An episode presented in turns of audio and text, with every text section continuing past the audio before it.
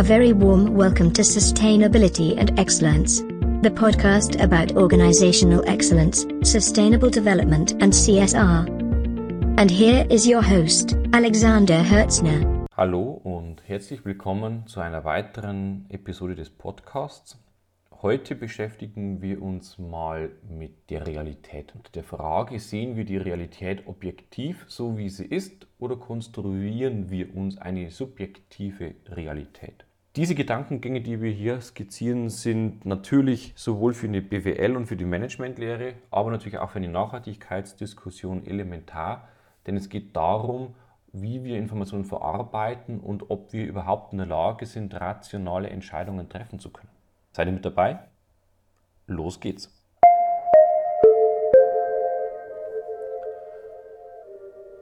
Konstruieren wir uns eine subjektive Realität.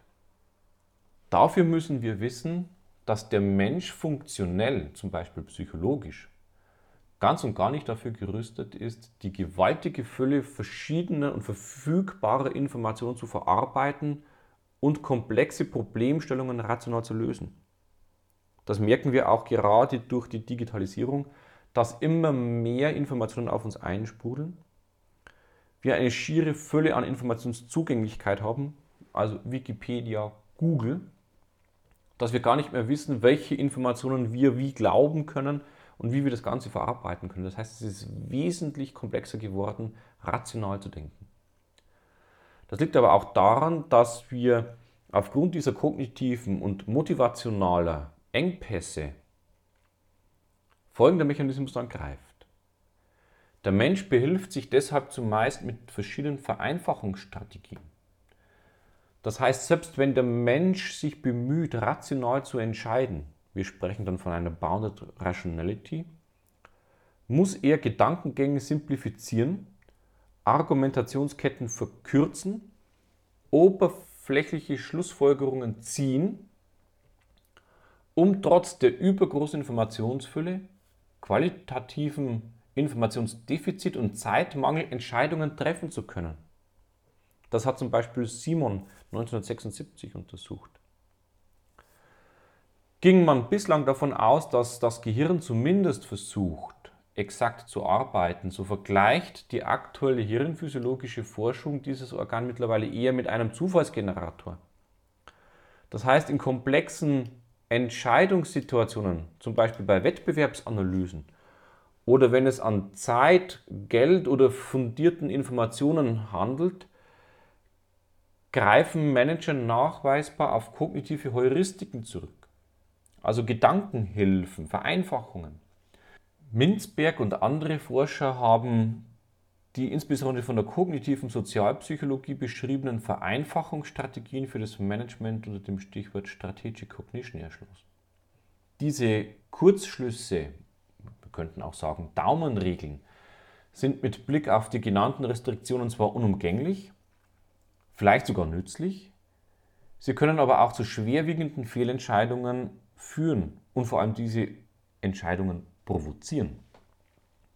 Wen das mehr interessiert, der kann sich mal bei Tversky und Kahneman ab 1974 mit seinen Studien auseinandersetzen. Inzwischen erforschen Wissenschaftler seit einem halben Jahrhundert, wie unser Gehirn Entscheidungen trifft. Die Untersuchungen zeigen, dass wir gewohnheitsmäßig, aber unbewusst bestimmte Verfahren nutzen, um die Komplexität unserer Entscheidungen in den Griff zu bekommen.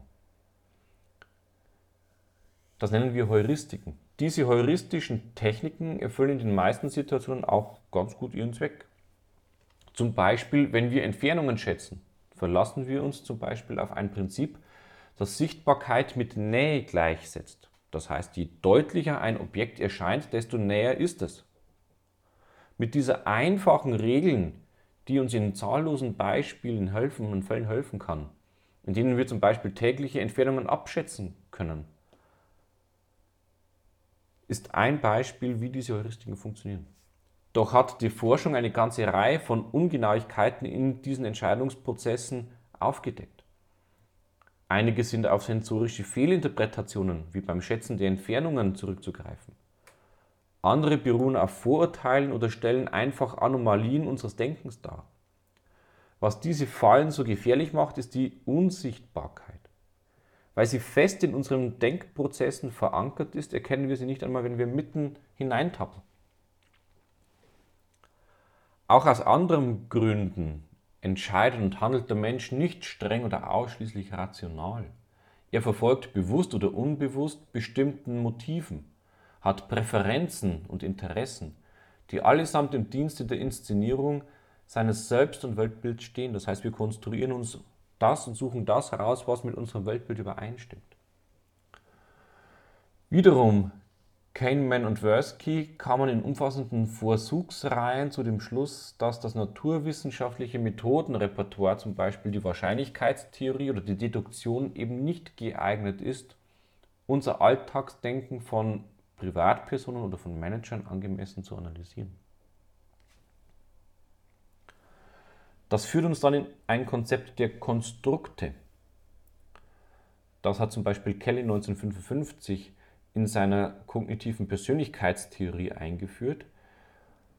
Dieses Konstrukt soll uns helfen, dieses Phänomen, dieses Primat des Subjektiven zu verstehen.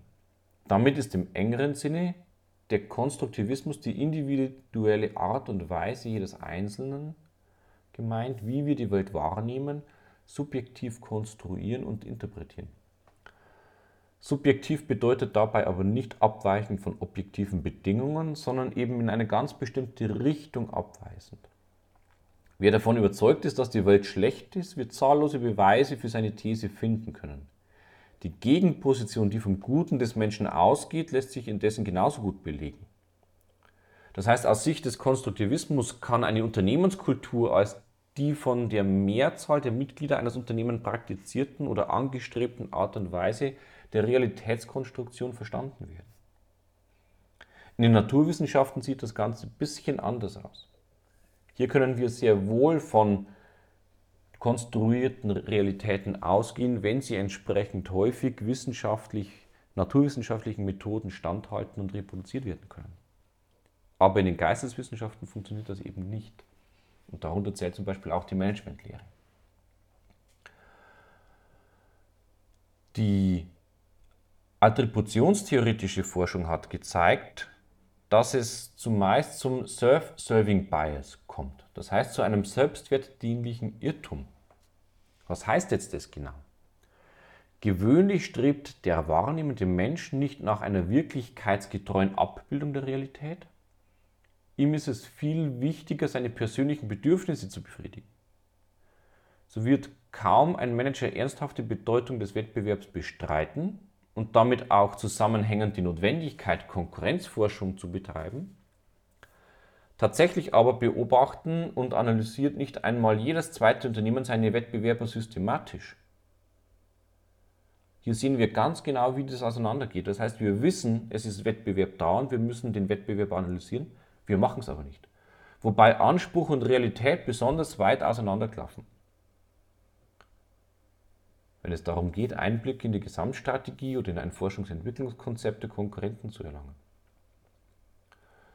Was auf den ersten Blick irrational erscheint, ist bei genauer Betrachtung durchaus sinnvoll, also subjektiv rational. Nämlich für einen risikoscheuen Manager beispielsweise, dem aus emotionalen Gründen sehr an einer konstanten und damit leicht vorhersehbaren Umwelt gelegen ist, kann es rational in Anführungsstrichen sein, keine Konkurrenzforschung zu betreiben, denn sonst wird es ja unbequem. Ja? Er müsste ja dann reagieren. Das heißt, er ist ja hier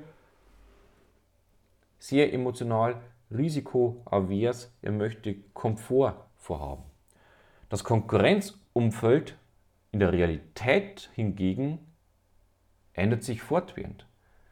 Darin können nur solche Unternehmen dauerhaft überleben, die letztendlich mit der Dynamik der Märkte und dieser Instabilität der Märkte konstruktiv umgehen, indem sie zum Beispiel eine flexiblere Organisationsstruktur wählen und abändern dahingehend, indem sie fortwährend die Produkt- und Innovationen betreiben oder in die regelmäßige Fort- und Weiterbildung ihrer Mitarbeiter investieren. So gesehen sind alle Menschen bestrebt sich rational zu verhalten, nur wie das, was als rational gilt, eben subjektiv interpretiert. Und aus dieser Thematik heraus lassen sich auch wissenschaftstheoretisch ein paar Theorien ableiten. Eine wissenschaftliche Sichtweise ist der in Klammern naiver Realismus. Vertreter eines naiven oder epistemologischen Realismus gehen davon aus, dass es eine von uns unabhängige Realität gibt, die man durch Wahrnehmung bzw. durch Denken vollständig, zumindest aber in wesentlichen Teilen erkennen kann. Wir könnten auch sagen, Menschen können die Dinge, die Phänomene oder die Ereignisse in der Realität so wahrnehmen, wie sie sind. Das würde dann bedeuten, die objektive Realität bezeichnet die materielle Welt, die unabhängig und außerhalb unseres menschlichen Bewusstseins existiert. Und der Mensch kann die materielle Welt aber nur subjektiv erfassen, das heißt, er muss sich auf seine Sinnesorgane und sein Bewusstsein verlassen können und rekonstruiert diese materielle Welt im Subjektiven wieder. Wir sprechen dann von einer subjektiven Realität. Realisten würden beispielsweise in einer betriebswirtschaftlichen Theorie lediglich den Versuch sehen, einen Teil der Realität objektiv abzubilden, indem man zum Beispiel den tatsächlichen Aufbau und die einzelnen Funktionen eines Unternehmens vertikal beschreibt. Nun kommen wir eben auf die psychologischen Erkenntnisse zurück, die belegen, dass zahlreiche verhaltenswissenschaftliche Befunde die Perspektive der Realisten in dieser radikalen Form nicht haltbar ist. Menschen nehmen nur einen zumeist sehr kleinen Teil der Informationen wahr, den ihre Umwelt bereitstellt, haben wir schon gehört. Wir nennen das selektive Wahrnehmung. Überdies ist das Wahrgenommene natürlich nicht immer wirklichkeitsgetreu, wir sprechen dann veridikal, sondern mehrdeutig, ambiguent. Und das macht uns anfällig für Täuschungen, egal in welcher Art. Eine zweite Sichtweise ist der Konstruktivismus. Auch da gibt es verschiedene Formen. Vertreter des radikalen Konstruktivismus leugnen zum Beispiel, dass es eine von uns unabhängige Realität gibt und die erkennbar ist.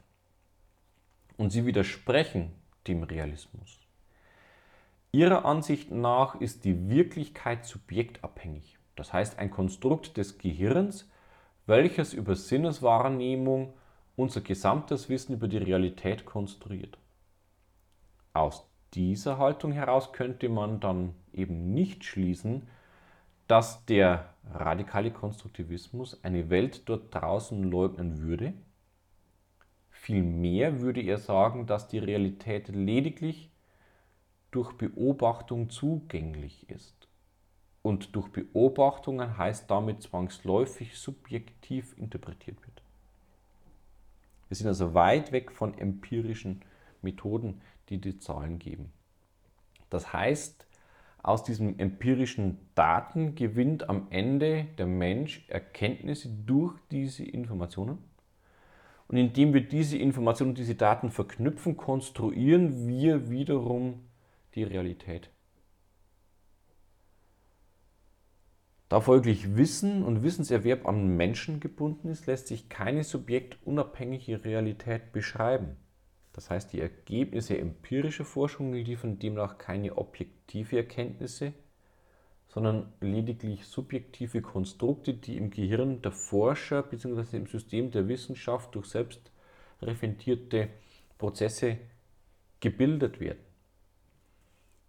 Dementsprechend ist es auch wichtig, diese Daten im Wissenschaftsprozess dann zu veröffentlichen und zum Beispiel einem Begutachtungsprozess zu unterlaufen, um genau diese Subjektivität zu objektivieren. Eine andere Form ist der klassische Rationalismus. Nach dessen Auffassung, dass eben Form und Inhalt aller Erkenntnisse nicht auf sinnliche Erfahrung beruht, sondern auf Verstand und Vernunft aufbauen. Da es aber keine voraussetzungs- oder theoriefreie Erfahrung gäbe, müsse einer Beobachtung stets eine Theorie vorausgehen.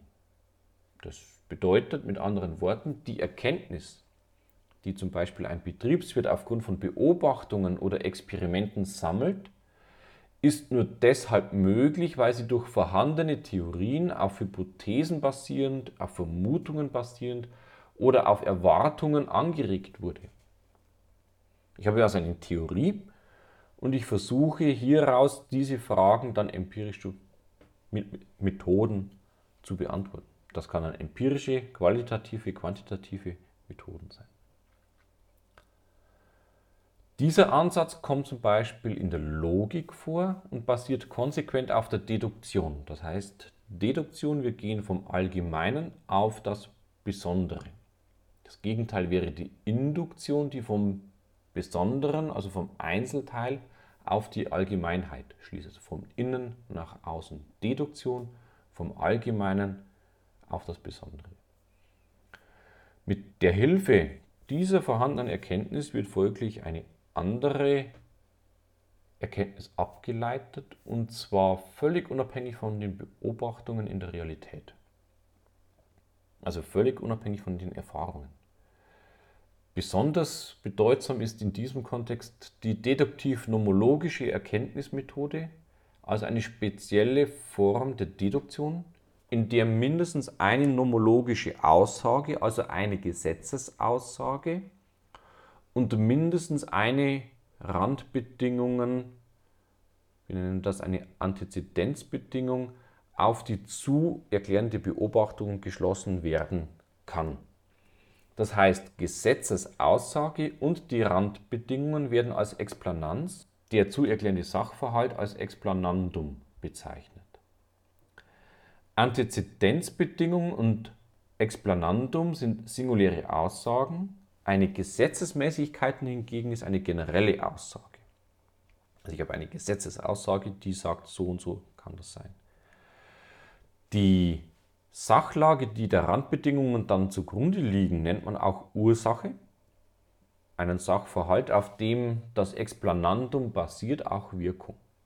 Auch das haben wir in vielen Managementsystemen drin, dass wir eine Ursache-Wirkung darstellen wollen. Beispielsweise die Gesetzesaussage oder nomologische Aussage, die Sie klassischerweise in der Literatur finden, lautet, alle Menschen sind sterblich. Jetzt kommt eine Randbedingung. Ich, Alexander Herzner, bin ein Mensch. Das ist das Explanans. Daraus kann ich jetzt eine Schlussfolgerung ziehen, nämlich wenn alle Menschen sterblich sind und ich ein Mensch bin, bin ich sterblich. Das ist das Explanandum. Der konkrete Nutzen dieser Erklärungsmethode dient zur Lösung betriebswirtschaftlicher Probleme allerdings nur begrenzt. Denn in den Wirtschaftswissenschaften gibt es keine allgemeingültige Gesetzesaussagen und die wird es auch vermutlich nie geben. Hingegen in den Naturwissenschaften ist dieses Modell haltbar, denn ich kann aufgrund naturwissenschaftlicher Naturregeln, also Naturgesetzen, immer auf eine Schlussfolgerung kommen. Eine weitere Sichtweise ist der Empirismus.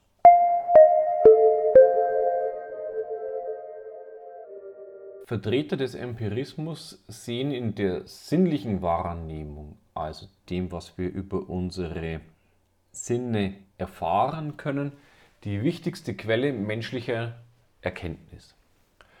Demnach ist eine Betriebswirtschaftliche Theorie eine reine Zusammenfassung der durch Beobachtungen, Befragung oder Experiment gemachten Erfahrung. Diese wiederum sollten möglichst zuverlässig erworben sein. Der Empirismus entstand erst in der Neuzeit und ist als eine Gegenbewegung zu dem seit der antiken Wissenschaften vorherrschenden Rationalismus zu betrachten. In dieser Neuzeit wendete man sich bewusst vom Mittelalter ab, das heißt, das bis dahin sehr stark vom christlichen Glauben geprägt war. Und indem man die Verbindung von Glaube und Wissen auflöste, leitete der Empirismus den Aufschwung der Naturwissenschaften und damit auch den Übergang vom Mittelalter in die Neuzeit ein. Im Mittelpunkt steht die Quelle der Erkenntnis eben nicht mehr die Deduktion, sondern die Induktion. Man beobachtet, vorzugsweise mit Hilfe eines Experiments, einzelne Fälle und schließt dann aus einer endlichen Anzahl von Beobachtungen auf ein zugrunde liegendes Gesetz, zum Beispiel vom Besonderen auf das Allgemeine. So ein einfaches Experiment können Sie zu Hause ganz einfach mal nachmachen. Nehmen Sie einfach einen Stift, der nicht kaputt gehen kann, halten ihn über den Boden und lassen ihn einfach mal los. Und überprüfen Sie mal, was passiert. Richtig, der Stift wird runterfallen. Und dieses Experiment können Sie mehrmals wiederholen und Sie werden aufgrund dieses, dieser Beobachtung auf eine Gesetzesmäßigkeit schließen können. Das ist dann die Induktion. Die Mehrheit der Betriebswirte lehnt aber die in der Induktion und damit auch in den betriebswirtschaftlichen Methoden subsumierte Vorgehensweise und damit auch die Begründung von generellen Aussagen ab. Sie sagen nämlich, aus einer endlichen Anzahl singulärer Beobachtungen, sei sie auch noch zu groß, kann man kein allgemeingültiges Gesetz ableiten und dessen Wahrheit begründen. Dementsprechend hat sich der Empirismus auch bedeutsam weiterentwickelt. Bis ins 20. Jahrhundert hinein gehört der Positivismus und der Neopositivismus zu erwähnen. Beide sind insofern wichtig, als sie im Gegensatz zum reinen Empirismus nicht nur die Erfahrung, sondern auch die Existenz menschlichen Bewusstseins akzeptieren. Auch ordnen und sortieren die Erkenntnisse was die Basis für die Entwicklung einer Theoriesprache bedeutet, gewinnt zunehmend auch an Bedeutung.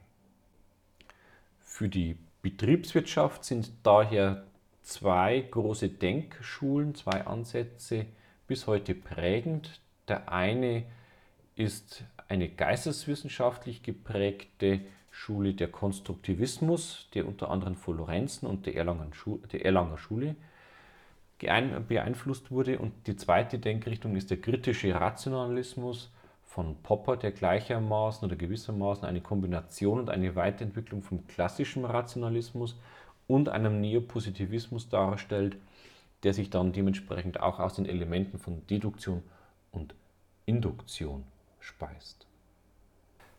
Was aber nun der Konstruktivismus und der kritische Rationalismus in der BWL bedeutet, das erfahren Sie in einer extra kurzen Episode. Bis dahin, vielen Dank fürs Zuhören, bleiben Sie neugierig. Auf Wiederhören. Thank you for listening the podcast. We hope you enjoyed the episode. Find out more in the lectures, seminars or my other channels. Visit visionpluschange.com. Stay excellent and be sustainable.